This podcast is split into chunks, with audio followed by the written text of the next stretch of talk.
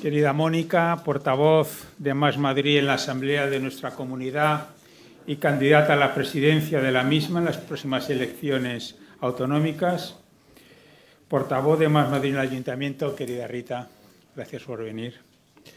Secretario General de Comisiones Obrera UNAI, gracias por venir. Presidente de CEIM, Miguel. Diputados, senadores, diputados numerosos a la Asamblea de nuestra comunidad, alcaldes y alcaldesas, rector de la Universidad Carlos III, autoridades queridas amigas y queridos amigos. Esta mañana nuestra protagonista es Mónica García, nuestra portavoz de Más Madrid, como decía, en la Asamblea. Querida Mónica, muchas gracias de verdad en nombre propio de Europa Press, de los patrocinadores, por ser tú nuestra estrella de hoy. Voy a hacer una breve reseña curricular tuya, si te parece. Próximamente te paso la palabra porque te queremos escuchar mucho, con mucho interés. Mónica García es madrileña, como no podía ser de otra forma, claro.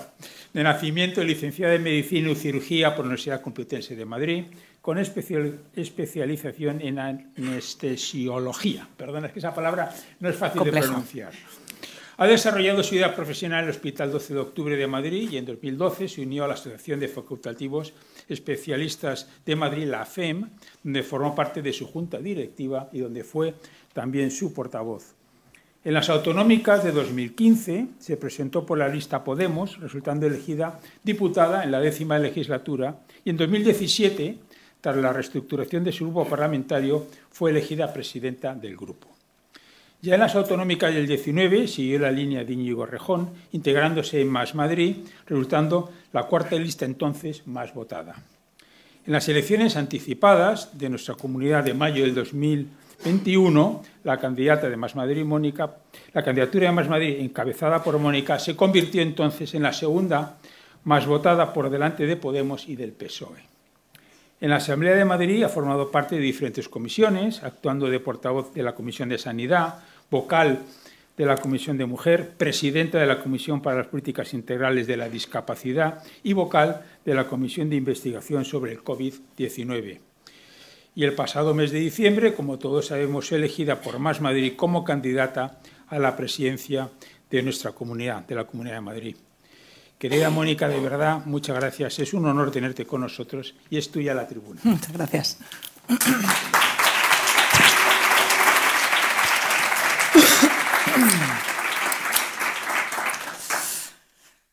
Bueno, pues en primer lugar, eh, muchísimas gracias a Europa Press por esta generosa invitación para estar hoy aquí con todos vosotros y vosotras.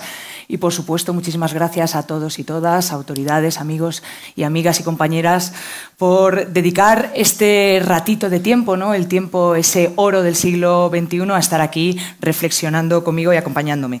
Quiero empezar mandando un saludo y mandando mucha fuerza a los compañeros, a los médicos y médicas de atención primaria, a los pediatras que están en huelga. Empieza hoy eh, una semana más, después de un mes y medio de huelga, en el que quiero recordar que están haciendo huelga para cuidarnos, para poder cuidarnos mejor, ¿no? Algo tan sencillo, algo tan mundano como para poder tener tiempo para cuidarnos, para que no se deteriore la relación médico-paciente, en la cual un médico tiene que ver a más de 60 pacientes y un paciente tiene que esperar más de tres semanas para que su médico le dedique menos de tres minutos. Así que toda nuestra fuerza y esperemos que al final esta comunidad esté orgullosa de su sanidad pública.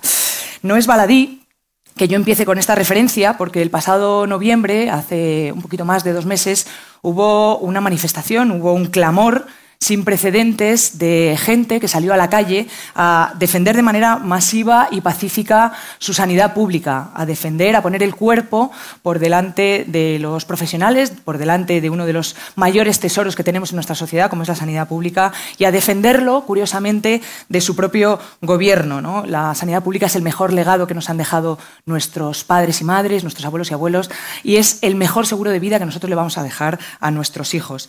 Tampoco es una cuestión baladí Madrid, tampoco el saber y mencionar que este sábado también ha habido una manifestación, una manifestación que ha sido una manifestación, a mi juicio, excluyente, una manifestación agresiva, ruidosa, una manifestación rabiosa, que básicamente tenía un lema y el lema era que tenemos un gobierno ilegítimo. ¿no? Es curioso cómo se puede defender la Constitución con banderas anticonstitucionales. ¿no? Son estas contradicciones en las que cae constantemente la derecha. Pero hay que recalcar que los planteamientos de esa manifestación insisto, ruidosa y excluyente, son los mismos planteamientos que tiene nuestra presidenta de la Comunidad de Madrid, la presidenta Ayuso, ¿no? que en los últimos meses ha acusado abiertamente al gobierno de ser tirano, ha dicho que estábamos en un estado predictatorial y que se estaba buscando el fin de nuestro sistema tal y como lo conocemos. Y no es baladí, y este es el último baladí que ya digo, la coincidencia en el tiempo de estas dos movilizaciones, porque creo que representan dos sentidos sociales, representan dos maneras de estar en el mundo y, por supuesto, dos maneras de concebir la política de concebir nuestra sociedad. A un lado existe un bloque democrático que defiende sin ambajes las instituciones, que defiende la democracia, que quiere derechos para que la mayoría viva mejor y que cree, obviamente, en el papel del Estado, en el papel de las instituciones, que cree en la Constitución reflejado en todos y cada uno de sus artículos y que mm, cree firmemente que los servicios públicos son el mejor garante de nuestro bienestar y de nuestra justicia social. Y al otro lado existe un bloque reaccionario que cuestiona los resultados permanentemente electorales cuando no le conviene, que pincha la pelota cuando no está ganando el partido, que manosea y deteriora las instituciones como si fuesen suyas, como si fuesen propias y que ningunean cuando no boicotean y maltratan nuestros servicios públicos. Yo creo que durante la pandemia se vio muy bien reflejado estos dos bloques cuando la mayoría estábamos en los balcones a las 8 de la tarde aplaudiendo a nuestro eh, sistema sanitario y a nuestros servicios esenciales y en otro lado había una minoría que hacía ruido con cacerolas. Es el compromiso versus el ruido.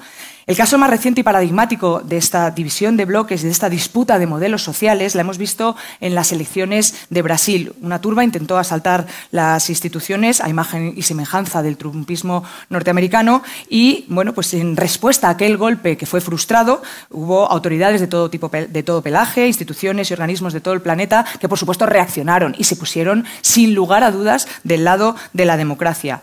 Hubo una persona que no, hubo una persona que estuvo callada durante semanas, que fue nuestra presidenta, la señora Isabel Díaz Ayuso. Y esta es la situación que tenemos en la Comunidad de Madrid a día de hoy. A un lado, una presidenta ruidosa, que tiene una moncloitis aguda, que habla tanto de la Moncloa que se olvida de hablar de Madrid y que está siempre situada en el agorerismo y en el apocalipsis. Y al otro lado, una mayoría social, que estamos agotados del ruido, que estamos agotados de la hipérbole, que demandamos vivir mejor y que sabemos que nuestro tesoro, nuestro mayor tesoro es la sanidad pública. Ayuso ejerce enfadada, eh, y cegada por su soberbia, con un ojo en la Moncloa y con el otro ojo en Génova 13, pero no tiene ningún ojo ni para Móstoles, Parla, Fuenlabrada, ni para el Puente de Vallecas, ni para Villaverde, Carabanchel, ni para San Blas. Y aparte de hacer eh, esta derecha que tenemos, aparte de hacer de streamer de Nostradamus, de instalar la precariedad y los recortes como una forma de vida naturalizada, una vida sumisa e inestable, y hacer de la especulación la vía más indecente del enriquecimiento ilícito, la derecha sinceramente, yo creo que no ha traído en los últimos tiempos nada bueno, nada más que apelar al miedo y al ruido. Es eh, lo malo conocido, que no porque sea muy conocido por estos altavoces mediáticos deja de ser malo. Y mientras tanto, las fuerzas progresistas estamos trabajando para progresar, para mejorar, para facilitar la vida de la gente, para ayudar a nuestros convecinos y para salir de las crisis. Y la derecha, por su parte, está trabajando intensamente para intentar que ninguna mejora llegue a materializarse a ningún español y a ningún madrileño, para que ningún madrileño y ningún español pueda beneficiarse de esas mejoras sociales. Así que por mi parte estoy contenta y estoy orgullosa de representar todo lo contrario, de estar en las antípodas del mal humor político y del boicot al futuro, porque somos una alternativa progresista que ansía derechos del siglo XXI para vivir mejor y que defiende a capa y espada su sanidad pública. Y entonces en la Comunidad de Madrid existen estos dos modelos, o el modelo del Partido Popular de Madrid o el modelo de Más Madrid. Así que estamos orgullosos de ser la opción progresista de cabecera, la, opción progresista que está a mano, que está más cerca de tu casa. A Rita y a mí nos paran por la calle muchas veces y nos dicen, yo soy progresista, aunque mi corazón lo tengo en otro color político, pero en Madrid soy consciente de que sois vosotras las que estáis defendiendo sin ambajes los intereses de los madrileños y las madrileñas. Sois las que estáis aquí, las que os curráis Madrid. Y por el contrario, pues tenemos a una señora Ayuso que no se quiere hacer cargo de los dolores y que no se quiere hacer cargo tampoco de los anhelos, que practica lo que yo considero que es la peor política posible, la política tóxica en la cual primero abandona y luego además te insulta y te culpa de ese mismo abandono. Es como la fábula de la zanahoria y el palo, lo que pasa es que ha sustituido la zanahoria por insultos. Y lo hemos visto a diario, lo hemos visto con los vecinos y vecinas de San Fernando, a los que les ha acusado de, bueno, pues de que se han caído sus casas por querer tener el metro que llegara cerca de su barrio. Lo ha hecho con los médicos y médicas de nuestra comunidad, a los que les ha acusado de ser vagos y boicoteadores. Lo ha hecho con los jóvenes, a los que ha acusado de no esforzarse, y con las mujeres, a las que ha acusado de malcriadas. Y mientras toda esta gente, todo este sufrimiento y padecimiento está pasando en nuestra comunidad, yo creo que no nos hemos visto nunca frente a un gobierno eh, en el que se hayan alcanzado cotas tan altas de deshumanización y de crueldad. Yo creo que esta crueldad y deshumanización está, está batiendo récords. Yo no me voy a olvidar jamás del gobierno de la señora Ayuso diciéndole a los familiares de los eh, fallecidos en las residencias de forma indigna, diciendo pues que más o menos que dejen de molestar, que esto ya lo tienen superado. Tampoco me voy a olvidar de, en plena pandemia, las palabras frívolas de por qué nos vamos a sacrificar el 99% de la población para curar al 1% de la población. Tampoco me voy a olvidar de cuando se hablaba de la Cañada Real y la señora Ayuso dijo que ella no gestiona sentimientos. Y, por supuesto, tampoco me voy a olvidar de ese último tuit que ha tenido institucional de la Comunidad de Madrid que básicamente acusaba a un medio de mentir y el medio lo único que decía es que un bebé había fallecido en uno de esos puntos de atención continuada de urgencias donde no había médico, donde estaba colgado el cartel de no hay médico. Y los madrileños tenemos de presidenta una señora que se dedica a tiempo completo a atizar. Cuando no está atizando al gobierno central, está atizando a los madrileños y madrileñas. Y esto, claro, hace que tengamos una presidenta que está arrinconada entre su propia chapuza y entre su propia soberbia. Y esto deja muy poquito hueco ni para el sentido de la responsabilidad ni para el, sentido común. Eh, básicamente, esta esta escalada de agresividad y esta forma de hacer política cada vez más tóxica, yo creo que no hace más que expresar un progresivo debilitamiento. Hace meses, y creo que somos todos conscientes, que la señora Ayuso tocó techo y se encuentra en ese declive silencioso, pero imparable, ese declive subterráneo que tiene que suplir pues, con cada vez más extravagancias. El Partido Popular, la derecha en España y en concreto la derecha en Madrid, pedalea muy fuerte en una bicicleta que hace muchísimo tiempo que ha roto la cadena, hace muchísimo tiempo que ya no hace pie con la realidad de los madrileños y madrileñas. Y la frecuencia con la que últimamente está recibiendo abucheos es inversamente proporcional a lo que le cuesta acaparar titulares. Por eso estos meses se le van a hacer largos y creo que se le va a hacer cuesta arriba al Partido Popular. Y por eso quiero ser muy rotunda a día de hoy. Estamos en condiciones de ganar las elecciones en la Comunidad de Madrid, de darle la vuelta al marcador y, por supuesto, yo tengo una, eh, vocación decidida de ser la presidenta de esta comunidad. Tanto Rita en el Ayuntamiento de Madrid como yo en la comunidad representamos el orgullo, la alegría y la ambición de tener una comunidad que eh, anhela un futuro que sea cercano, que sea palpable, que sea real. Queremos ser, somos la alternativa más eh, real y más cercana, que está 100% centrada en Madrid, que hace buena política para la buena vida y, obviamente, que tiene un plan ambicioso para la sanidad madrileña. Y por aquí es por donde quería empezar hoy quería anunciar no solo la que va a ser nuestra propuesta central, no solo la que va a ser la piedra angular de nuestro proyecto político, sino también una declaración de intenciones de por qué estamos en política y por qué queremos estar así en política en el mundo, cuál es nuestra manera de concebir el mundo y la sociedad. Se trata de nuestro plan integral para la revitalización y el blindaje de nuestra sanidad pública, porque queremos una sanidad pública para vivir mejor. Quiero llevar a cabo la mayor transformación de nuestra sanidad desde que se creó el Sistema Nacional de Salud. Este plan de rescate e impulso va a contar con 6.100 millones en los próximos cuatro años, 2.500 el primer año y 1.200 a partir del segundo año. Queremos que la que es ahora, a día de hoy, la mayor preocupación de los madrileños y madrileños pase a ser su mayor orgullo. E insisto, esta es la mayor inversión que se va a hacer en esta región en el siglo XXI con respecto a un servicio público, un servicio público esencial que consideramos que es la joya de nuestra corona. Y con estos 6.100 millones en cuatro años, ¿qué vamos a hacer? Pues es muy sencillo. Primero, desde que la señora Ayuso es presidenta, las listas de espera se han incrementado un 43% pese a que dijo que las iba a reducir un 50%. Yo me comprometo a que el 31 de diciembre del 2023, en los primeros seis meses del Gobierno, esas listas de espera se disminuyan un 40% con respecto al año pasado. Se puede hacer y se tiene que hacer. Y sobre todo vamos a empezar con aquellos pacientes que llevan esperando más de seis meses. Segundo, una de las primeras cosas que haremos en el Gobierno será aprobar una bolsa de retorno y de fidelización de nuestros profesionales con 100 millones. Tenemos que recuperar eh, el talento que hemos perdido, tenemos que recuperar la vocación, vocación muchas veces perdida en esta comunidad por las políticas de maltrato del gobierno del Partido Popular. Queremos cambiar ese no hay médico por un cartel que diga sí hay médico. La sanidad, la gestión de la señora Ayuso, eh, es una trituradora de talento y una trituradora de vocaciones. Nosotros queremos ser lo contrario, nosotros queremos ser un imán. Tercero, eh, una de las características de los gobiernos, tanto de la señora Aguirre como de la señora Ayuso, ha sido eh, utilizar la sanidad madrileña como una plataforma para contratar a empresas amigas. Nosotros anunciamos que desde el minuto uno en el que pisemos la Puerta del Sol vamos a eh, poner a todo nuestro equipo jurídico a trabajar para la desprivatización de servicios esenciales como son la limpieza, la cocina, el mantenimiento y el transporte sanitario. También hemos visto cómo se ha utilizado la contratación pública como una suerte de compadreo con empresas y lo que queremos es que haya competitividad en esas empresas. Vamos a hacer una central de compras que sustituya a los palcos de los estadios de fútbol.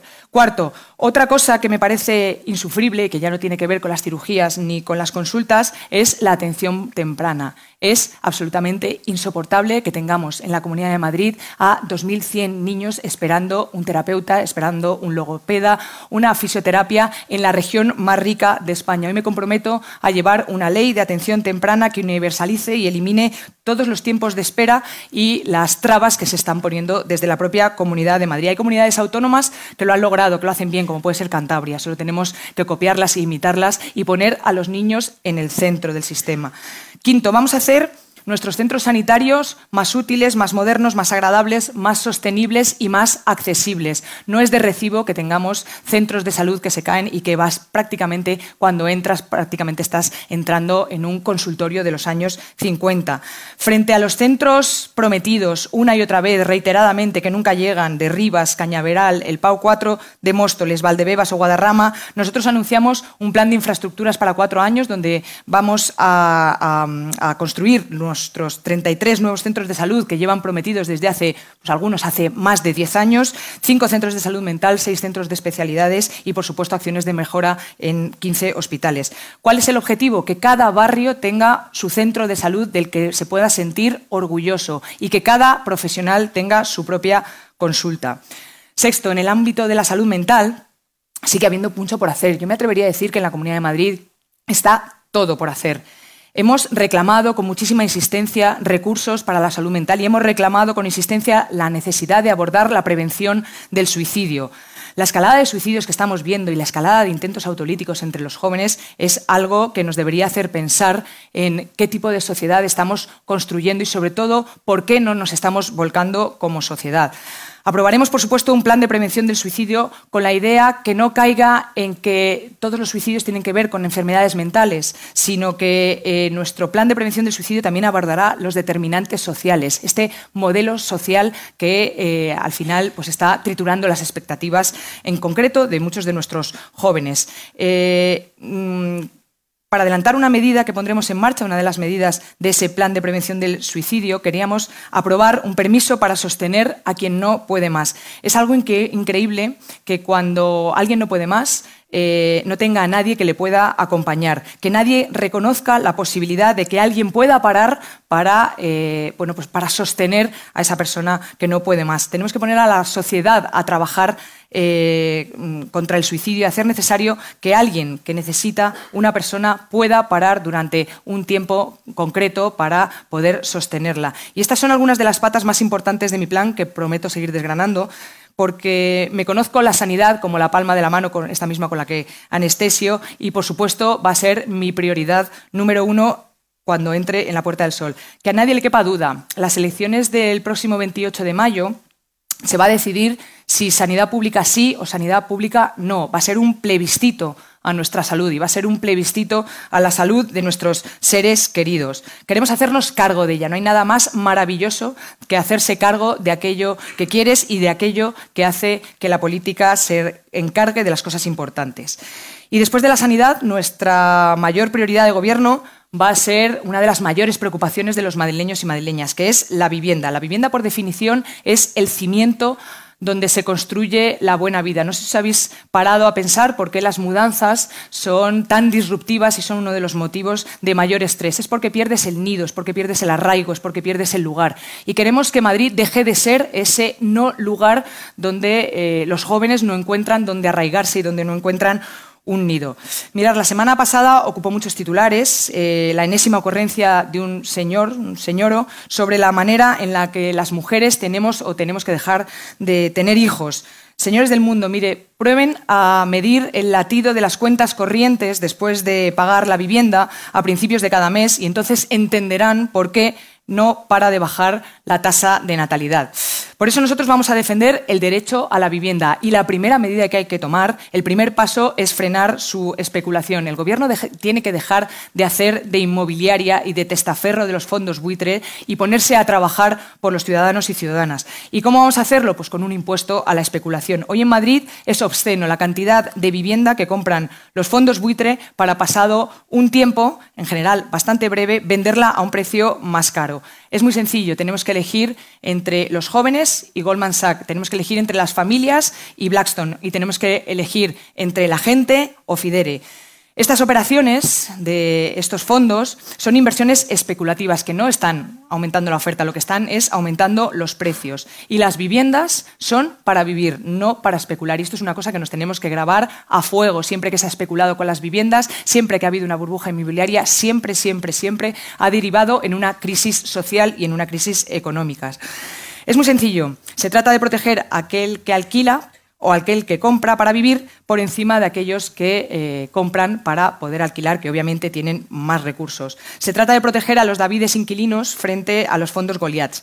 Mirad, hay datos que son escalofriantes. La tasa en Madrid ha disminuido siete puntos entre los jóvenes entre 30 y 34 años. Eh, desde el 2008 al 2021 se ha triplicado el precio de la vivienda por encima de los salarios y eh, para tener una casa en propiedad en la Comunidad de Madrid se necesitan 9,4 años de salario bruto frente a la media de España en la que se necesitan 6,2 años de salario bruto. Esto significa que hay un 30% más de tiempo de nuestro trabajo que tenemos que dedicar para tener ese nido del que hablaba al principio. Y por cierto, todavía no ha llegado la ley de viviendas que se debatirá en el Congreso. No sabemos si será más o menos ambiciosa. Lo que sí sabemos es que va a ser una ley absolutamente necesaria. Y desde aquí hoy le digo a la señora Ayuso y la reto y le exijo a que cumpla la ley de vivienda en cuanto se apruebe, que no haga pagar a los madrileños y madrileñas su soberbia personal, que no impida a las familias y a los inquilinos vivir mejor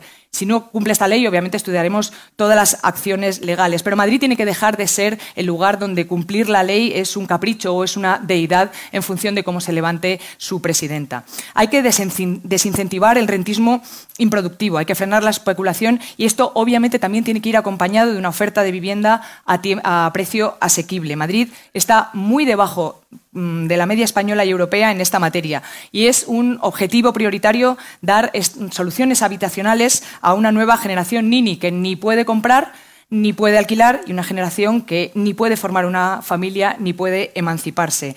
A toda esta generación, con las expectativas de futuro canceladas por un gobierno que boicotea su futuro, pues le proponemos la creación de 10.000 viviendas públicas a precios asequibles. Es un esfuerzo sin precedentes en esta región en materia de vivienda para darle la vuelta a una de las mayores preocupaciones de los jóvenes. Y la vivienda está asociada al 100% con el eh, modelo de desarrollo económico de nuestra región. Hoy en día la derecha, el Partido Popular de Madrid, la señora Ayuso, solo tiene una medida eh, económica para eh, poder paliar todas las crisis que se nos vienen encima. Y es la bajada de impuestos, una medida anacrónica, descontextualizada y que es contraria a los tiempos. Eh, Madrid tiene que tener una oferta coherente, tiene que tener una oferta estructurada también de servicios financieros que apoyen ese desarrollo económico de nuestra región. Esto supone un lastre, no tenerlo, y supone también un agravio comparativo con respecto a otras regiones que, como por ejemplo los landers alemanes, tienen sus propios bancos de desarrollo local, que les permite abordar todos aquellos proyectos integrales de una forma mucho más competitiva para mancomunar los riesgos y también mancomunar los beneficios gracias al sector público. El sector público tiene que dejar de ser un mero espectador para ser un actor principal. Eh, un banco de estas características no solo, no solo, ayudaría a canalizar los fondos y a reducir los riesgos en el impulso de una innovación tan necesaria en nuestra región, que aborde además eh, el reto del elevado del impacto social, el reto que tenemos por delante. También permitiría articular fórmulas para eh, impulsar la oferta de estas 10.000 viviendas a las que me he referido antes, así como el desarrollo equilibrado de un ecosistema empresarial que canalice fondos en buenas condiciones y que tengan también un sentido ético productivo en sus inversiones. Por eso hoy anuncio también la creación de un Banco Madrileño de Inversión que impulse estos cambios profundos y necesarios y que permita que nuestro tejido productivo afronte unos retos de una economía global, que tenga solvencia y que nuestras empresas dejen de competir con una mano atada a la espalda. Como decía antes, el otro día nos reunimos con varios, varias empresas, varios empresarios, que nos decían dos cosas. Uno, la travesía del desierto que tienen que hacer en los inicios, con cero apoyo de su propio gobierno y bueno, pues cuando ya una vez atraviesan esa travesía del desierto y llegan al final, es el gobierno el que se pone la medalla, pero es, al final este emprendimiento el que se tendría que poner la medalla si la comunidad fuera capaz de apoyarles en algún momento en estos inicios. Y una cosa que nos decían también es que había que acabar con esta contratación a base de compadreo, que necesitan que haya competencia, que es de verdad lo que las empresas están eh, reclamando. Este banco tiene como misión el impulso de políticas del gobierno regional y que se alineen los intereses del tejido empresarial con el interés general. En particular, en el desarrollo industrial, en el que la Comunidad de Madrid ha disminuido desde un 14% del PIB a un 9%, y el impulso de las políticas que ponen el foco en la mitigación del cambio climático, la, protección del medio ambiente o la igualdad de oportunidades.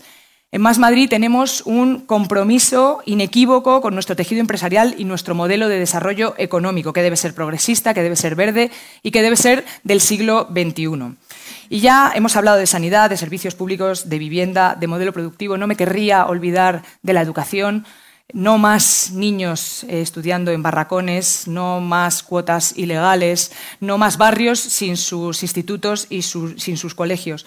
Pero ahora me quiero detener en un tema que ocupa menos titulares, menos minutos de televisión, pero que es un tema central, importante, que afecta a la vida cotidiana de muchas mujeres y que afectará a la vida cotidiana de todas las mujeres. Me estoy refiriendo al padecimiento que genera la menopausia, en concreto también en el ámbito laboral. Es un asunto que sufrimos o sufriremos todas las mujeres y que lo vivimos en, absoluto silencio.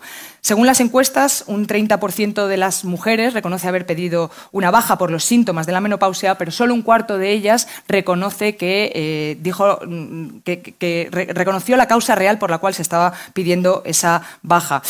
Las mujeres padecemos un sufrimiento que no desaparece cuando dejamos de menstruar, pero lo que sí que parece es que las que desaparecemos somos nosotras. Por eso necesitamos urgentemente que la política se haga cargo, que se haga cargo y se ocupe de este asunto, porque las mujeres seguimos existiendo y la menopausia nos importa. Por eso anuncio un permiso laboral de hasta tres días al mes para aquellas mujeres que padezcan síntomas severos de menopausia.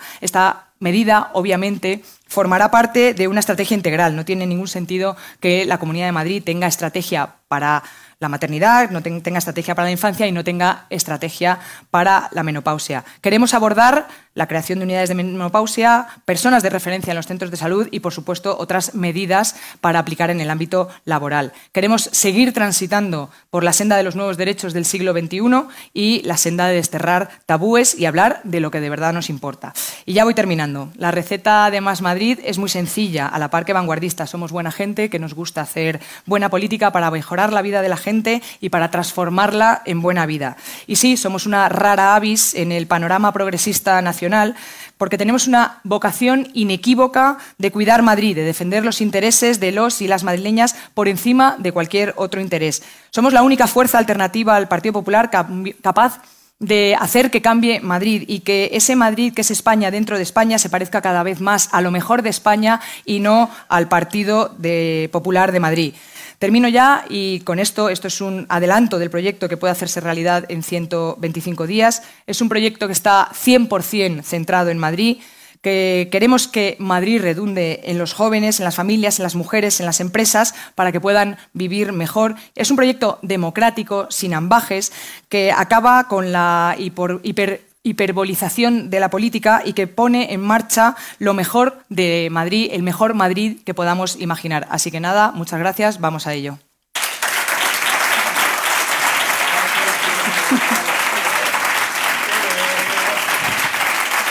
Muchas gracias. Muchas gracias, señora García. Bienvenida de nuevo a los Desayunos Madrid. Estuvo en esta tribuna en plena pandemia, en la antesala de la campaña electoral del 4M, lo recordábamos esta mañana. Hoy, como líder de la oposición, vamos a abordar la situación de la sanidad madrileña, la gestión del gobierno de Ayuso, sus propuestas. Nos ha eh, eh, expuesto aquí un ambicioso plan para el rescate de la sanidad y, bueno, también la coyuntura en un año de elecciones. Recuerda a los presentes en la sala y a los que nos siguen telemáticamente que pueden enviar cuestiones a preguntaseventos.europapress.es. Por empezar por esto último, por la coyuntura y por la actualidad, usted se ha referido en su discurso a esa manifestación en Madrid contra el gobierno de Pedro Sánchez y medidas como la reforma del Código Penal. Acudieron a Bascal miembros del PP de Ciudadanos, usted ha eh, calificado de agresiva y rabiosa esta movilización. ¿Qué lectura hace más allá de esto? Bueno, eh, básicamente la lectura que he hecho, yo creo que es una manifestación excluyente y es una manifestación que va a la contra de mm, principios democráticos básicos como es eh, considerar que cualquier gobierno que ha sido eh, elegido en las urnas es un gobierno legítimo, te guste más o te guste menos. ¿no? La derecha no está acostumbrada a ceder el espacio de poder, lo hemos visto también con el poder jurídico y el poder judicial. y bueno, en ese aspecto por eso quería compararla un poco con la manifestación en defensa de la sanidad pública, ¿no? Una manifestación que lo que quiere es ampliar derechos, que con lo que quiere es defender una de las joyas de la corona, que yo creo que además en eso estamos de acuerdo eh, cualquier madrileño, madrileño, ¿no? independientemente de su ideología, que es nuestra sanidad pública. ¿no? Son dos maneras de estar en la sociedad, son dos maneras de defender nuestra patria y son dos maneras de, bueno, pues de hacer política. Nosotros creemos que la sanidad pública representa ese paradigma de la sociedad a la que, bueno, que queremos defender y sin embargo, bueno, pues esta manifestación del sábado representa el otro paradigma, ¿no? El paradigma de la gente que está rabiosa porque mm, bueno, pues no ha conseguido por los métodos democráticos lo que ellos creen que es suyo y que les pertenece. Y no solamente lo hemos visto aquí, ¿no? Yo creo que esto es la precuela de diferentes episodios que hemos visto a lo largo de la historia, de, bueno, pues la, historia más oscura siempre tiene esta precuela, ¿no? Pensar que el gobierno elegido es ilegítimo. Lo hemos visto en Brasil, lo hemos visto también en Estados Unidos, ¿no? Y ante eso nosotros queremos enfrentar una sociedad completamente distinta, que amplía los derechos para todos y todas, ¿no? No solamente para unos pocos. Eh, usted ya dijo que en medicina cuando un tratamiento no funciona o tiene efectos secundarios se cambia. Hay que corregir la ley del eh, solo sí es sí. ¿Comparte usted la afirmación de Manuela Carmena de que no hacerlo es soberbia infantil? Bueno, lo primero agradecer a Manuela Carmena que el otro día eh, hablara con ese cariño tanto de Rita como de, como de mí, como de Yolanda y bueno, para nosotros sigue siendo un referente, ¿no? Y bueno, yo sí que dije que es verdad que los tratamientos muchas veces tienen efectos secundarios y que esos efectos secundarios hay que corregirlos, ¿no? Nada, sin mayores estridencias y sin mayor, y sin mayor problema. La realidad es que es una ley que también, como dijo la señora Carmena, eh, viene a ampliar derechos y libertades de las mujeres, ¿no? con los que las mujeres vamos a estar más seguras. Y, a este respecto, cualquier avance en el ámbito progresista siempre es bienvenido y yo no me dejaría llevar mucho por los cantos de sirena de esta derecha que recorta en presupuesto de violencia machista, que niega la violencia machista y que luego bueno, pues se pone muy estupendo ¿no? cuando se saca una ley por parte del Gobierno central que viene a cubrir un hueco que no estaba cubierto ¿no? con respecto a las violencias machistas. A falta de conocer los detalles, ¿qué valoración hace de las nuevas medidas de apoyo a la natalidad que ha anunciado Ayuso, ese portal que va a lanzar en febrero, un teléfono de atención a las embarazadas y qué le suscita cuando escucha a eh, Rocío Monasterio cuando se le pregunta sobre ese protocolo en Castilla y León que se verá si en próximas semanas mm, presenta una propuesta similar en Madrid? Bueno, yo creo que el problema de la natalidad no es tanto eh, obligar a las mujeres que no tienen hijos a tenerlos, sino facilitar a las mujeres que quieren tenerlo que los puedan tener, ¿no? Eh, muchas de las mujeres que quieren tener hijos y no pueden, al final tiene que ver con problemas socioeconómicos. Y como decía, eh, yo creo que hay que medir el latido de las cuentas corrientes cuando aquí en la Comunidad de Madrid eh, se paga la vivienda. Hay 400.000 familias, casi medio millón de familias, que después de pagar la, vivienda se quedan en extrema pobreza, según el informe de FOESA. Y claro, esto pues, es el mayor desincentivador de la natalidad. ¿no? Nosotros hemos dicho alguna vez que el mayor anticonceptivo de aquí, de la Comunidad de Madrid, son las políticas de la señora Ayuso, ¿no? esas políticas que nos vienen a decir que, bueno, pues que esto es una sociedad eh, competitiva, una sociedad agresiva, en la que el sálvese quien pueda. Bueno, pues los que no se salva es la natalidad, ¿no? y tenemos una bajada de natalidad preocupante que hay que abordarla desde el ámbito social y desde el ámbito económico, claro, no solamente desde las creencias un poquito mm, trasnochadas de la derecha de este país. Vamos a hablar de sanidad, eh, un tema que conoce bien por su profesión. Eh, la huelga de médicos y pediatras en la atención primaria sigue, la negociación está estancada. Escudero les acusa a ustedes de utilizar la sanidad como campo de batalla y a los médicos de realizar una huelga política que justifica con esos datos de escaso seguimiento. El propio Laschetti nos dijo aquí en esta tribuna que no era tanto un problema de financiación como que tocaba bronca. ¿Qué le eh, parecen estas afirmaciones y que el nota le pone a la gestión que está haciendo la consejería de este conflicto laboral. Bueno, es curioso que siempre que está el señor Las tiene algún gobierno de la Comunidad de Madrid, según él toca bronca, ¿no? Igual también se lo tiene que hacer mirar porque este es el mismo consejero que tuvo que dimitir por la marea blanca del año 2012-2013 en un intento privatizador sin precedentes al cual la población, la sociedad, los madrileños y madrileñas eh, dijimos que no, ¿no? Dijimos que no masivamente. Parece que no ha aprendido el señor Laschetti que la sanidad no se toca ¿no? y que la sanidad y que con la salud de los madrileños y madrileñas no se juegan. Eh, sigue siendo eh, el mayor tesoro de nuestro reino, la sanidad pública. Es la que vertebra nuestro modelo social. Y con respecto a la huelga, bueno, pues cómo será que los médicos y médicas, los profesionales sanitarios, que por cierto llevan eh, desde hace más de dos años dejándose la piel ¿no? en una pandemia, eh, bueno, pues han tenido que llegar al caso extremo de cuando se llega cuando un gobierno te abandona, ¿no? que es eh, la huelga, incluso el encierro ¿no? en la propia consejería y ahora en un centro social de Hortaleza. Bueno, a mí me hace gracia, yo desconfiaría de todo aquel político que habla de que los demás están politizando, ¿no? todo aquel político que hace de la política un modo de vida pero no cree realmente en el poder transformador de la política. Nosotros sí creemos en ese poder transformador y básicamente lo que piden los médicos es que es algo tan mundano como poder dedicarle tiempo, 10 minutos a cada paciente.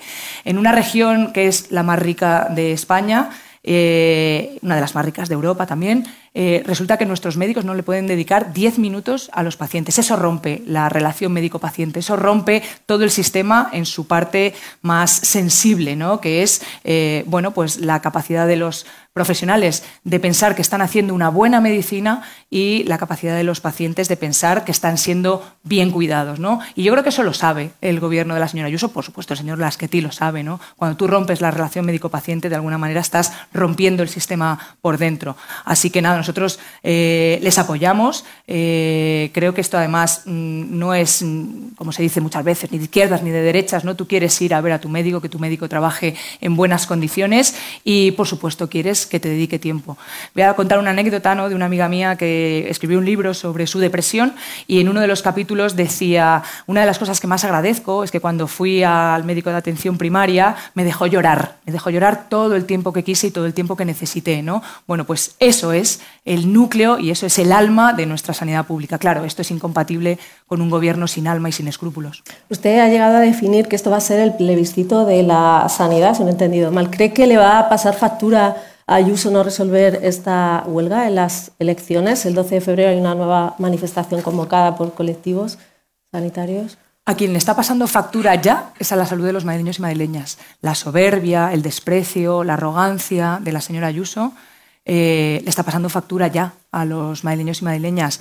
Y, hombre, yo creo que un gobierno que se presenta a unas elecciones y en su cartera de servicios una de sus mayores competencias es cuidar la salud de su población y que al final prefiere eh, ir por la senda de la soberbia, ir por la senda del desprecio, pues hombre, por lo menos nos está presentando a lo que se debería presentar, ¿no? Nos está presentando a cuidar eh, pues eso, la joya de nuestra corona y cuidar de sus ciudadanos. Y además, bueno, yo agradezco que sean tan explícitos, ¿no? Ellos no quieren el gobierno para hacerse cargo, que a mí me parece una cosa maravillosa, ¿no? Yo creo que tanto Rita como yo, como todos los compañeros nuestros que aspiran a concejales o diputados de esta sala, queremos hacernos cargo de los dolores y de los anhelos de, nuestros ciudadanos, ¿no? De nuestros conciudadanos. Y la señora Ayuso no, lo ha dicho varias veces además, no, no lo esconde, a ella no le interesa la gestión, le interesa eh, la batalla cultural, ¿no? Le interesa hablar más de la Moncloa que hablar del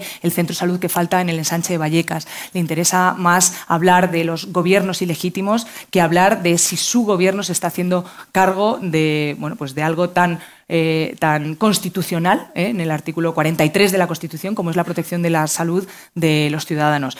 Así que, bueno, pues mm, ya se lo hemos dicho muchas veces, ¿no? Casi si se quiere presentar para defender a las eléctricas, a las bangas, a, los grandes millonarios de este país, pues hombre, que se presente a un consejo de administración, ¿no? Pero para presentarse a un consejo de gobierno, como mínimo tienes que tener claro que una de tus competencias, una de las más importantes, es defender y cuidar tu sanidad pública. Usted ha puesto aquí un plan de rescate de la sanidad eh, con una inversión de 6.100 millones en cuatro años, con seis ejes eh, centrales. Eh, destaco dos, esa bolsa de retorno de los profesionales y su objetivo de reducir en un 40% las listas de espera. ¿Cómo va a hacer esto? ¿Lo ve posible si hay un déficit estructural de médicos? Bueno, aquí hay dos cosas. No hay un déficit estructural de médicos, hay un maltrato a los médicos en la Comunidad de Madrid. Eh, médicos que no solo se van de esta comunidad, sino médicos que dejan su vocación. Yo tengo a mi alrededor, y mi compañero Javi Padilla también tiene a su alrededor, que es médico de atención primaria, eh, gente que directamente ha dejado la profesión gente a la que se le ha triturado la vocación. Una vocación, la de médico, que creo que, estaremos de acuerdo, es que es una de las vocaciones más, más, más internas, ¿no? más, más sensibles ¿no? que hay. Bueno, pues hay gente que dice que ha preferido no trabajar en su profesión que trabajar en la Comunidad de Madrid. Y, bueno, pues nosotros queremos que todo ese talento y toda esa vocación vuelva, que los eh, médicos que hagan aquí su residencia, que hagan aquí el MIR, eh, que no se vayan el 90% de sus centros de atención primaria. ¿no? Y, queremos que, eh, bueno, pues que la gente considere su sanidad pública como algo cercano, como algo accesible. Si a ti te están dando cita para hacerte una prueba diagnóstica para dentro de seis meses y no vas a poder ver a tu cardiólogo, neumólogo, neurólogo hasta dentro de nueve meses, un año, te han robado la sanidad, ya está, no hay duda. Por eso, uno de nuestros primeros planteamientos es disminuir esa lista de espera. ¿no?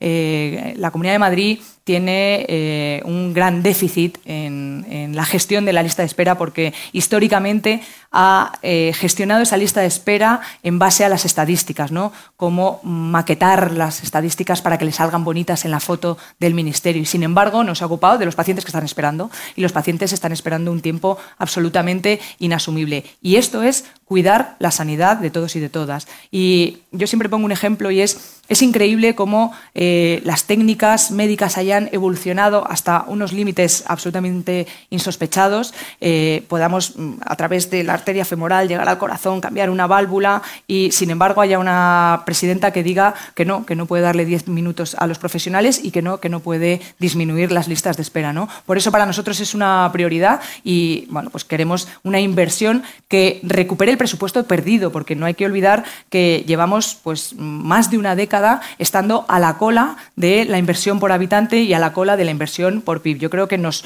merecemos eh, una sanidad mejor, nos merecemos la mejor sanidad que nos podamos imaginar y que obviamente no es ahora mismo la de la comunidad.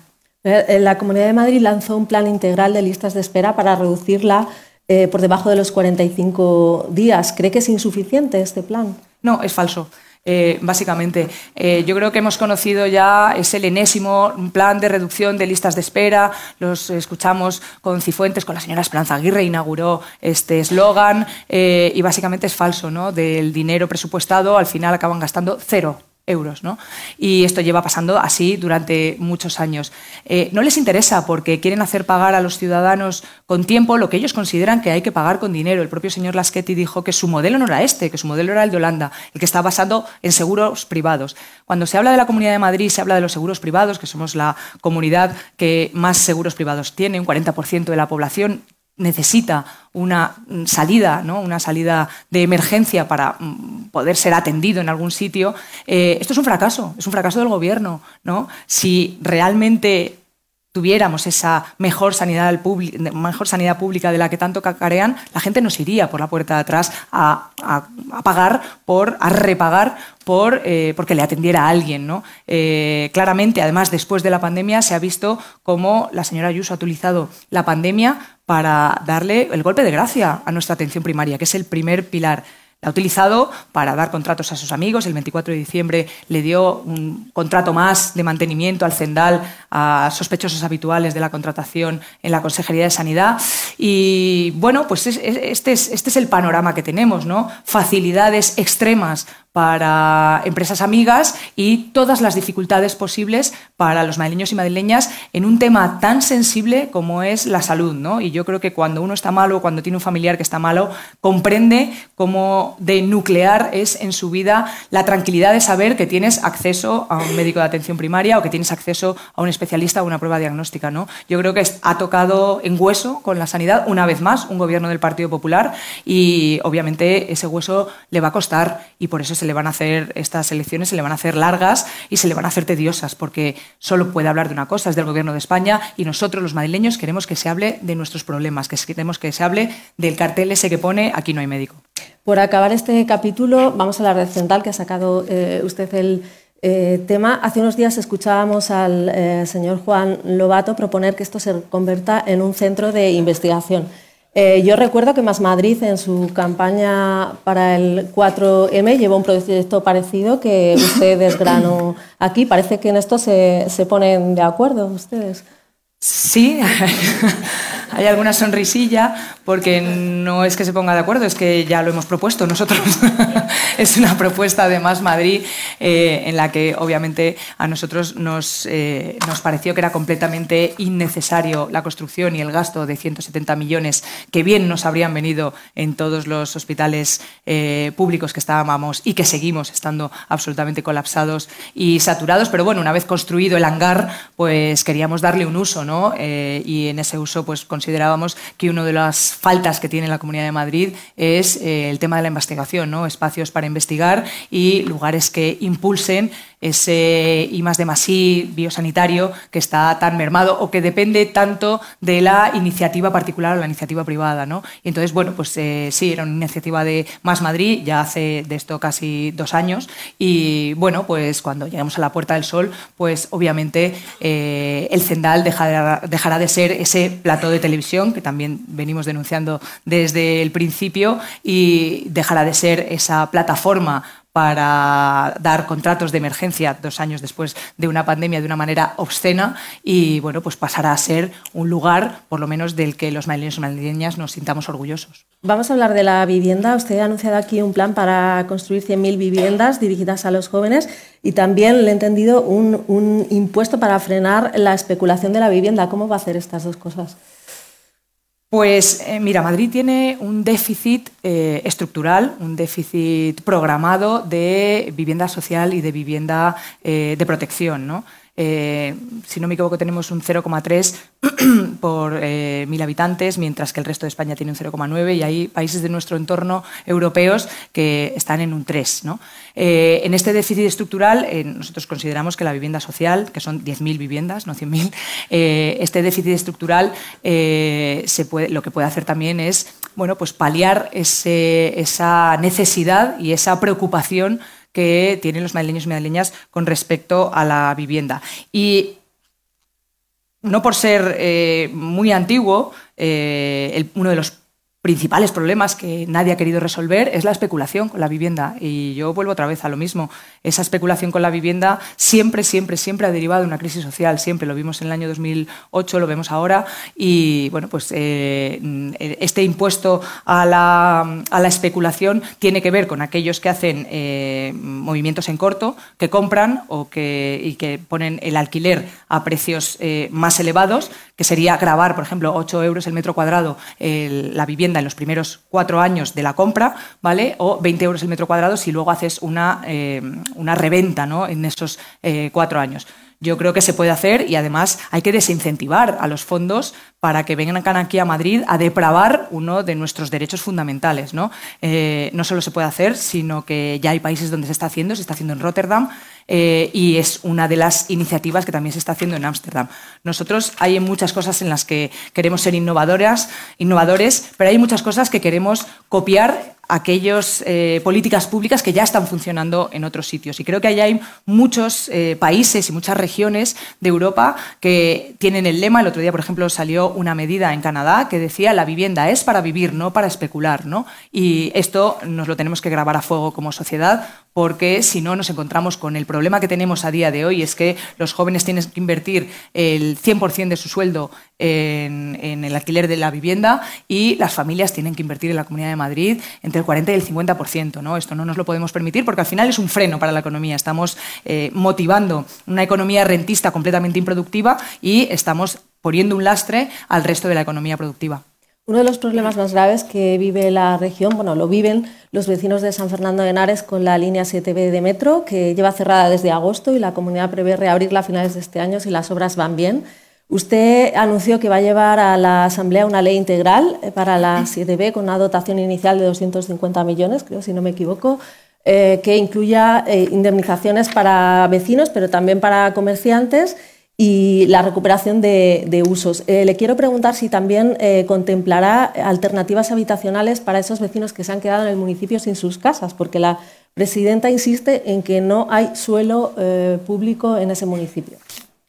Eh, es lo primero que tenía que haber buscado en la Comunidad de Madrid. ¿no? Eh, lo primero es una alternativa habitacional.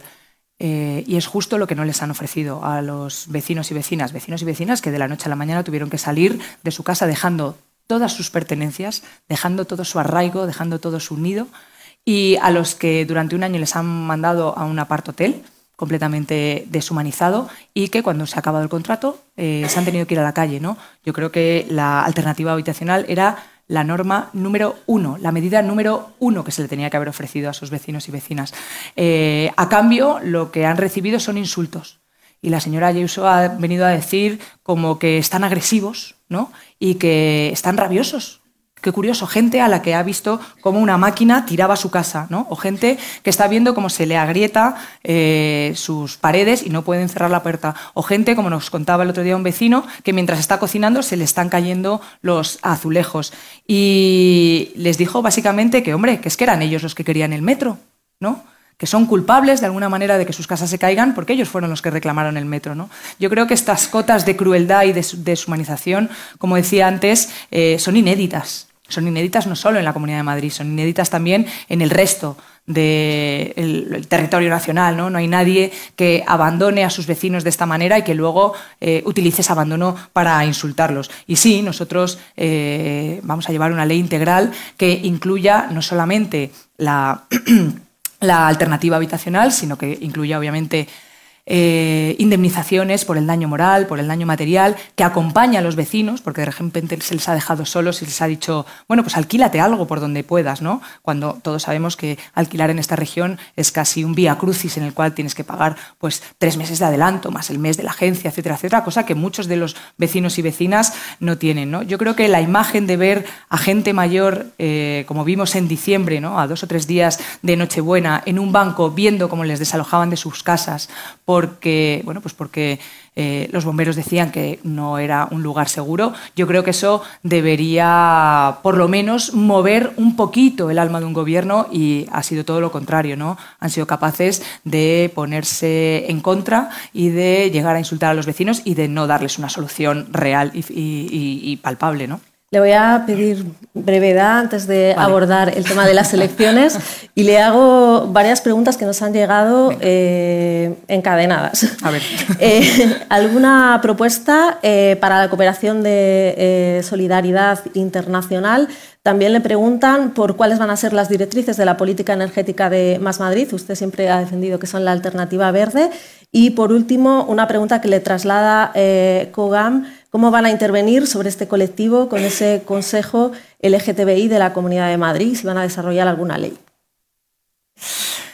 Bueno, con respecto a la cooperación internacional, estamos a la cola también. ¿no? La región rica, que eh, obviamente si no es solidaria con sus propios vecinos, pues no es solidaria con el resto del mundo. ¿no? Yo creo que la Comunidad de Madrid, el gobierno del Partido Popular y de la señora Ayuso, le da la espalda no solamente al resto de regiones de España, sino también al resto, al resto del mundo. ¿no? Yo creo que no está, no, está interesado y no tiene ningún tipo de vocación de esa cooperación internacional que, bueno, pues que en un mundo globalizado creo que es más que necesaria.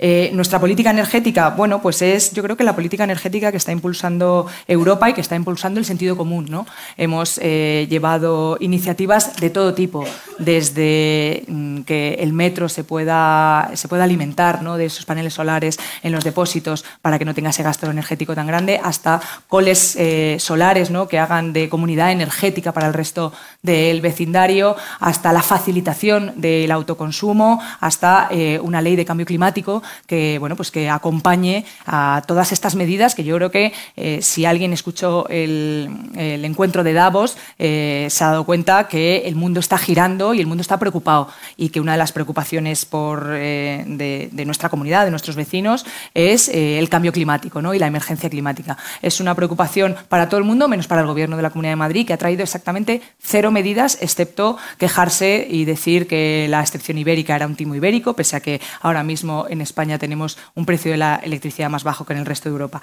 Y con respecto a COGAM, y el Consejo LGTBI. Yo creo que nuestro compromiso con el colectivo LGTBI es incuestionable y que básicamente hay una cosa con respecto al Consejo LGTBI que no se cumple en la Ley 2 y 3 eh, barra 2016, que, bueno, pues como decía antes en el, en, el discurso, eh, no puede ser que la Comunidad de Madrid el cumplimiento de las leyes sea un capricho y una deidad de la presidenta. Es una obligación, ¿no? No se puede salir a una manifestación a defender la Constitución y la democracia y luego saltar todas las leyes e intentar eh, retroceder a tiempos oscuros en los que el colectivo LGTBI bueno, pues era un, colectivo hostigado. ¿no? Yo creo que eso ya lo hemos superado, como sociedad lo hemos superado. Creo que quienes no lo han superado son la derecha española y en concreto la señora Ayuso. Vamos con las elecciones, queda poco tiempo para que acudamos en Madrid a las urnas, elecciones autonómicas y municipales. Eh, ¿En qué cree que se debe diferenciar esta campaña de la del 4M? Parece que la batalla en el sur, por decirlo así, va a ser determinante. Eh, ¿Puede acusar Más Madrid, eh, pese a los buenos resultados que logró en las anteriores elecciones, con ese sorpaso al PSOE, pero que PP realmente triunfó en, casi todos los municipios? ¿Puede acusar Más Madrid, le decía, no tener ese mismo eh, músculo o nivel de implantación que tienen partidos como PP o PSOE en los municipios? Pues ¿de qué van a ir de estas elecciones? De Madrid. Nosotros vamos a hacer todo lo posible porque vayan de Madrid. ¿no? Supongo que hay actores, la, la presidenta, la actual presidenta, va a intentar que estas elecciones vayan de todo menos de Madrid. Nosotros vamos a intentar que vaya de Madrid. Y no es tanto una batalla del sur, es una batalla por la justicia social, es una batalla por la equidad, ¿no? es una batalla por la igualdad, es una batalla por un modelo social en el que está representado un sur absolutamente abandonado. Nosotros hemos dicho que el sur es nuestro norte porque realmente creemos en el reequilibrio de nuestra región. Eh, no creemos en esa raya que cruza eh, nuestra región, que divide a ciudadanos de primera y ciudadanos de segunda. Y, por supuesto, que vamos a poner el acento eh, en el sur. Con respecto al sorpaso, nosotros no estamos preocupados por, eh, por, el segundo puesto, estamos preocupados por el primer puesto. Nosotros les vamos a disputar las elecciones a la señora Ayuso y somos la alternativa, la única alternativa real, la única alternativa palpable, la única alternativa que la gente reconoce y que hace que la gente se reconcilie con la política y con las políticas progresistas. ¿no? Y a este respecto, nosotros no vamos a dejar de desenfocarnos. Y con respecto al músculo, nosotros hemos ido ganando músculo en los municipios y obviamente hemos ido ganando músculo también como opción política alternativa a la señora Ayuso. Ahora mismo el 92% de los ciudadanos y ciudadanas de la región de Madrid van a tener una doble papeleta para poder votarnos en la autonomía y para poder votarnos en el municipio. ¿no? Y esto es un músculo que lo hemos hecho, eh, como se dice?, a, fuego lento, que hemos ido construyendo una organización que se cuida a sí misma y que intenta eh, reproducir internamente lo que quiere eh, dar eh, hacia afuera. ¿no? Y yo estoy muy orgullosa de todos nuestros candidatos y candidatas, que hay muchos por aquí, que se van a presentar en los municipios, que van a dar ese paso adelante. E insisto, el 92% de los ciudadanos van a tener una papeleta para su municipio y una papeleta para la comunidad. ¿Cómo valora las últimas propuestas de Lobato en materia fiscal que parecen contrarias a la tesis de Ferraz o su posición sobre la sedición? ¿Cree que está buscando un perfil eh, propio, alejado del gobierno, o que podría ser un giro a la derecha para captar votos en ese nicho? Bueno, no lo sé muy bien. Yo lo que sí puedo decir es que nosotros no hemos, no hemos dudado ni un momento eh, con respecto a nuestro nuestro modelo fiscal, ¿no? Cuando, no, cuando el Fondo Monetario Internacional, cuando la OCDE, cuando el Banco Central, cuando Davos no hablaba de mm, aumentar los impuestos a los que más tienen, nosotros ya nos sentíamos orgullosos de los impuestos. En las últimas elecciones nosotros ya sacábamos pecho de que nuestros impuestos son los que sostienen eh, nuestra sociedad, ¿no? Y que todo aquello de lo que nosotros nos sentimos orgullosos se sostiene por impuestos. Y el debate no es si se pagan más o menos impuestos, es si se quiere tener pediatras. Ese es el debate, ¿no? ¿Qué modelo social queremos? Si queremos tener médico, queremos tener el cartel de no hay médico, si queremos tener, eh, bueno, pues eh, colegios donde hay barracones o donde no tienen gimnasio, no tienen comedor, si queremos tener a un tercio de los niños que, bueno, pues que están en situación de pobreza, ese es el debate, ¿no? ¿Cuál es el modelo? Y luego, obviamente, sobre ese modelo, pues se puede hablar incluso de artículos de la Constitución que dicen que la actividad económica tiene que estar eh, alrededor del interés del interés eh, del interés general. ¿no? Y aquí en la Comunidad de Madrid la verdad es que tenemos un infierno fiscal porque eh, lejos de que esas reducciones de impuestos eh, nos, nos, afecte a los madrileños medios, ¿vale? afecta sobre todo a las grandes fortunas, lo que tenemos es un repago de esos impuestos. ¿no? Somos la comunidad que más paga la educación de sus hijos, que más paga obviamente por la parte de atrás, por parte de sus bolsillos. Somos la comunidad que más seguros privados tiene, somos la comunidad que tiene que pagar sus escuelas infantiles a 500 euros al mes. En definitiva, pues no, vamos mal ¿no? de impuestos en lo que a, vivir se refiere. ¿no? Somos la comunidad que tiene más caro el metro cuadrado, con lo cual, bueno, pues este infierno fiscal que nos ha traído la señora Ayuso, pues es una de las cosas que nosotros queremos revertir. ¿no? Y en Davos lo han dicho muy tajantemente y hace poco hay una eh, campaña de Intermon Oxfam que dice lo que no pagan los ricos lo estás pagando tú. ¿no? Pues nosotros lo estamos pagando doblemente, eh, no solo de nuestro bolsillo, sino también lo estamos pagando en salud, en educación y en, mm, bueno, pues en, servicios esenciales dentro de nuestra comunidad. Lobato insiste en que sería ideal que Más Madrid y Unidas Podemos concurrieran juntos a las elecciones porque dice que se pierde mucho voto a la izquierda. ¿Qué le responde? Pues que yo no me meto en el resto de organizaciones políticas sobre lo que tienen o no tienen que hacer y yo pediría respeto ¿no? a, bueno, pues a una organización como Más Madrid que, insisto, no solamente si está subiendo, sigue subiendo en las encuestas, sino que ha reconciliado a la gente con la política y que se ha convertido en la única alternativa real eh, en el espacio progresista para disputarle la Puerta del Sol a la señora Ayuso. ¿Cómo va a ser su campaña? ¿Ya tiene director, directora? ¿Va a visitar los municipios? Bueno, pues la verdad es que sí, tengo directora, eh, Mariajo, aquí presente, maravillosa. Eh, tengo un equipazo, eh, tenemos un equipazo, somos una comunidad política que, como muchas veces decimos, buena gente haciendo buena política para intentar eh, que la gente tenga una buena vida. Y vamos a hacer una campaña como hemos hecho siempre, como hacemos siempre la política, porque, claro, cuando a mí me preguntan, ah, ahora viene un momento ahí muy intenso, nosotros ya vivimos en esa intensidad, ya nos recorremos los municipios, ya hablamos con las AMPAs, ya vamos a los colegios, ya vamos a hablar con los empresarios, ya vamos a hablar con los eh, bueno, con la sociedad civil, con los actores sociales, eh, bueno, pues los agentes sociales eh, porque consideramos que eso es la política, ¿no? La política es diálogo y la política es, bueno, pues también buscar soluciones en aquellos sitios donde tienen las respuestas, ¿no? Y las respuestas las tienen, cada uno las tiene en su propio barrio, las asociaciones, las AMPAs, etcétera, etcétera. Entonces, no vamos a hacer algo que no hayamos hecho ya, Nadie nos va a ver en un municipio donde no hayamos estado ya, ni nadie nos va a ver en un barrio donde vayamos solamente a ponernos la medallita de que hemos estado en ese barrio. Vamos a seguir haciendo lo que mejor se nos da, que es eh, mm, bueno, pues conocer, tomarle el pulso a la región de Madrid en todos sus rincones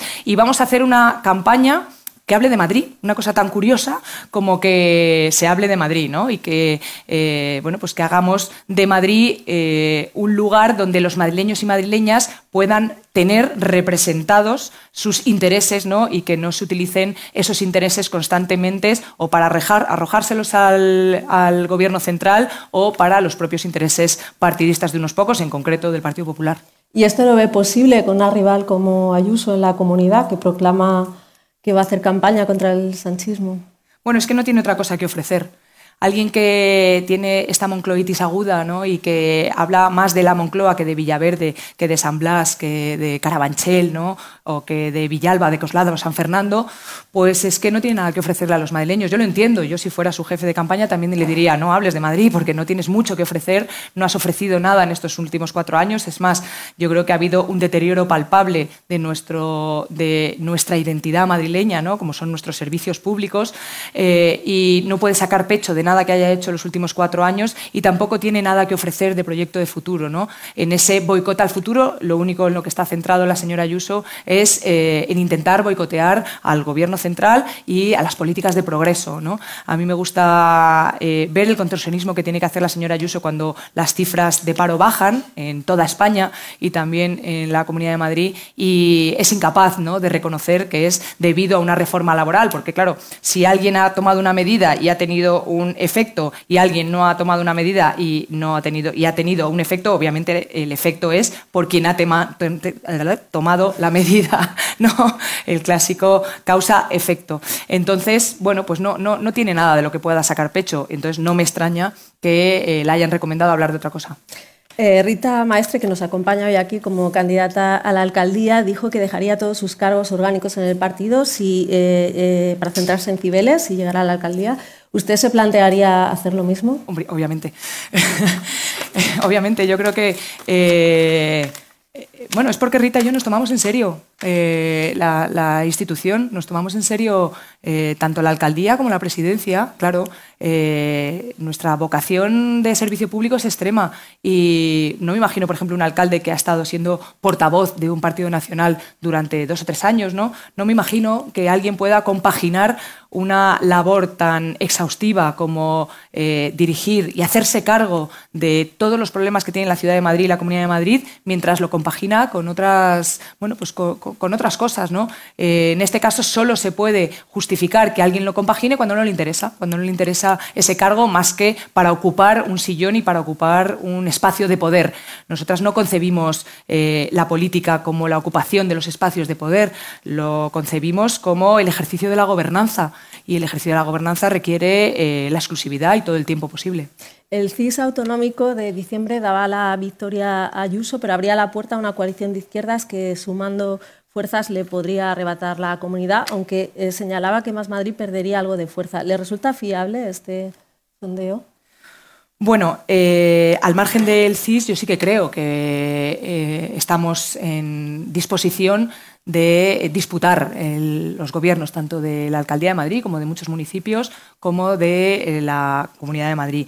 Eh, bueno, las encuestas eh, son como la tortilla de patata, ¿no? A algunos les gusta con cebolla, otros sin cebolla, otros hecha, otros menos hecha. Yo no sé si la de Tezanos le gusta a nadie, ¿no? Esa tortilla de patata. Independientemente de esto, no nos movemos por, por, por, las encuestas, de verdad. Quiero decir que no, no, no somos una comunidad política demoscópica, somos una comunidad política que trabaja para mejorar la vida de la gente y que hemos dado un paso adelante porque tenemos una profunda vocación de servicio público y que estamos mirando al frente, mirando a la señora Ayuso, mirando a Almeida, mirando a todos aquellos gobiernos eh, municipales pues que no se ocupan, ¿no? no se ocupan de la realidad de, de su región o de su municipio. Y yo insisto, yo creo que el Partido Popular ha perdido pie ¿no? Sigue pedaleando en esa bicicleta en la que se ha roto la cadena, se ha roto la cadena por muchos sitios, desde su propuesta económica, que no tiene ninguna, hasta su propuesta fiscal, que es completamente anacrónica, hasta su modelo de país, ¿no? Se han quedado sin saber exactamente qué ofrecer, menos decir eso, pues que el gobierno es ilegítimo. Y yo creo que el Partido Popular pierde las elecciones cuando le pasa eso, cuando pierde la realidad, cuando pierde el pie con la realidad, cuando se enfrenta a los sanitarios, a los vecinos, a los taxistas, a las mujeres, a los jóvenes. Y bueno, pues yo creo que estamos en disposición, no va a ser fácil, pero estamos en disposición de disputar la gobernanza de la Comunidad de Madrid. ¿Y cómo ve a Vox? ¿Cree que se ha desinflado en la Comunidad de Madrid al votar con la izquierda ese rechazo a los supuestos de Ayuso? Mm, bueno, eh, yo no me creo mucho estos eh, tejemanejes ¿no? que se tienen entre el Partido Popular y Vox. Al final eh, tienen un punto de encuentro común y es las mismas políticas reaccionarias y el mismo modelo social, el mismo modelo económico, la misma defensa ultranza de las eléctricas, las bancas, los grandes millonarios, los grandes poderes y la poca o el, poco o nulo interés que tienen por los ciudadanos. ¿no? Entonces, a mí estas, estas, estas escenificaciones pimpineles de ahora te voto, ahora te, amenazo de que no te voto, de que si te voto, pues no me las creo. Obviamente, eh, Vox se parece a las políticas progresistas lo que un huevo a una castaña, ¿no? Y nosotros estamos orgullosos ¿eh? de que no parecernos en nada y estar a las antípodas de las políticas de esta variante ultra, ¿no? Que nos ha traído la derecha a la Comunidad de Madrid, que las eh, personaliza muy bien la señora Ayuso. No hay que olvidar que las políticas de Vox se ven muy bien representadas en la Comunidad de Madrid por la señora Ayuso. Que, bueno, más allá de sus tejemanejes, nosotros tenemos algo que ofrecer a los madrileños. Creo que ni Vox ni el Partido Popular pueden decir esto. ¿Y cómo ve a Ciudadanos? No conocemos todavía candidato o candidata a la comunidad. no le veo. ¿Usted cree claramente que no va a lograr representación? Mm, se me antoja difícil. No, bueno, Ciudadanos eh, tuvo una misión muy particular, eh, política, que era básicamente eh, aupar y levantar a un Partido Popular que languidecía. Una vez que ha cumplido esa misión, pues ya efectivamente ya no tiene nada más que hacer. El ciclo electoral culminará con unas elecciones generales. ¿Opina que Yolanda Díaz es la mejor candidata para la izquierda, más allá del PSOE? Sí, opino que Yolanda Díaz eh, aparte de que yo tengo una muy buena relación con ella y aparte de que mm, me gusta ella personalmente eh, en el terreno amistoso, eh, me, no, me gusta su manera de hacer política, me gusta su manera de acercarse a la política pública, me gusta su manera de trabajar. Mm, creo que así es, es un puntal ¿no? de lo que tiene que hacer la izquierda, básicamente trabajar por y para los ciudadanos a través de la mejor receta, el mejor recetario que tenemos los políticos, que son las leyes. Y bueno, mm, básicamente le deseo a su proyecto toda la autonomía, toda la independencia y bueno, pues todas las ganas que sean posibles para recuperar un espacio, un espacio que se ha quedado huérfano y un espacio progresista que creo que es más que necesario en el ámbito político. ¿Y es partidaria de que Íñigo Rejón se integre en su plataforma? Ah, yo ahí ya no. Se lo preguntamos a él. Se lo podemos preguntar a él. Eh, sí, bueno, yo creo que el espacio progresista es amplio, es diverso y, bueno, pues eh, es capaz también de, representar, eh, bueno, pues todo, todo, todo ese espectro que, insisto, creo que se ha quedado huérfano y que creo que, bueno, pues que ahora mismo supone una uno, de los puntales fundamentales para que eh, las políticas progresistas lleguen a las casas de la gente. ¿no? Y a este respecto, bueno, pues todo mi apoyo, ¿no? todo mi apoyo y espero que tenga todas las alas para poder desplegar todas esas políticas necesarias y espero también que nadie intente ponerle plomos ¿no? en esas alas. ¿Y cree que está tardando en, en dar ese salto que podría haberlo intentado en las elecciones autonómicas? Bueno, yo creo que las elecciones autonómicas y creo que el trabajo en las elecciones autonómicas requieren de, bueno, pues de mucho tiempo, ¿no? Y lo hemos visto nosotros en los municipios. Eh, aquí no se llega y se pone una candidatura, ¿no? Hay, hay quienes sí, hay quienes eh, cogen a un candidato y le dicen, ahora, aunque seas de mm, X municipio, ahora te vas a presentar en Alcorcón, ¿no? Hay quien juega este juego del juego de las sillas. Yo creo que la política es una cosa muchísimo más seria, ¿no? Y que los proyectos hay que hacerlos a fuego lento y que hay que hacerlos con el el, cariño necesario y el cuidado como para, bueno, pues como para que sean proyectos asentados, estructurales y que den confianza a los ciudadanos. ¿no? Y en ese respecto yo creo que Yolanda lo está haciendo así, ¿no? con tranquilidad, con sosiego y bueno, pues con una, un, fenómeno que ella lo ha llamado el, proceso de escucha, que creo que es una de las grandes deficiencias que tiene la política española en este momento. Le traslado una pregunta de mi compañero David García del área nacional. Izquierda Unida ha propuesto una mesa de partidos para los que quieran confluir con Sumar. ¿Más Madrid estaría dispuesto a participar en ella o en su caso va a ser más país? Es que yo no me meto en, Quiero decir que soy muy respetuosa, de la misma manera que nosotras pedimos que la gente sea respetuosa con Más Madrid, con nuestro proyecto, yo no me meto en lo que tienen que hacer o tienen que dejar de hacer el, resto de proyectos. Y en ese sentido, confío en Yolanda en que lo va a hacer eh, de la mejor manera posible y de la mejor más cuidadosa, de la manera más cuidadosa y más cariñosa que sabe, ¿no? Porque le gusta la política y porque le gusta esa otra manera de hacer política. Así que yo, si me permitís, no me voy a meter en el resto de formaciones en decirles y enmarcarles la línea. ¿no? Me parece que eso eh, no lo queremos para nosotras y yo no lo voy a hacer el resto de formaciones. ¿Y quiere usted que Yolanda Díaz haga campaña por usted en las elecciones autonómicas? ¿Tiene previsto invitarla a algún acto? Tampoco me tampoco.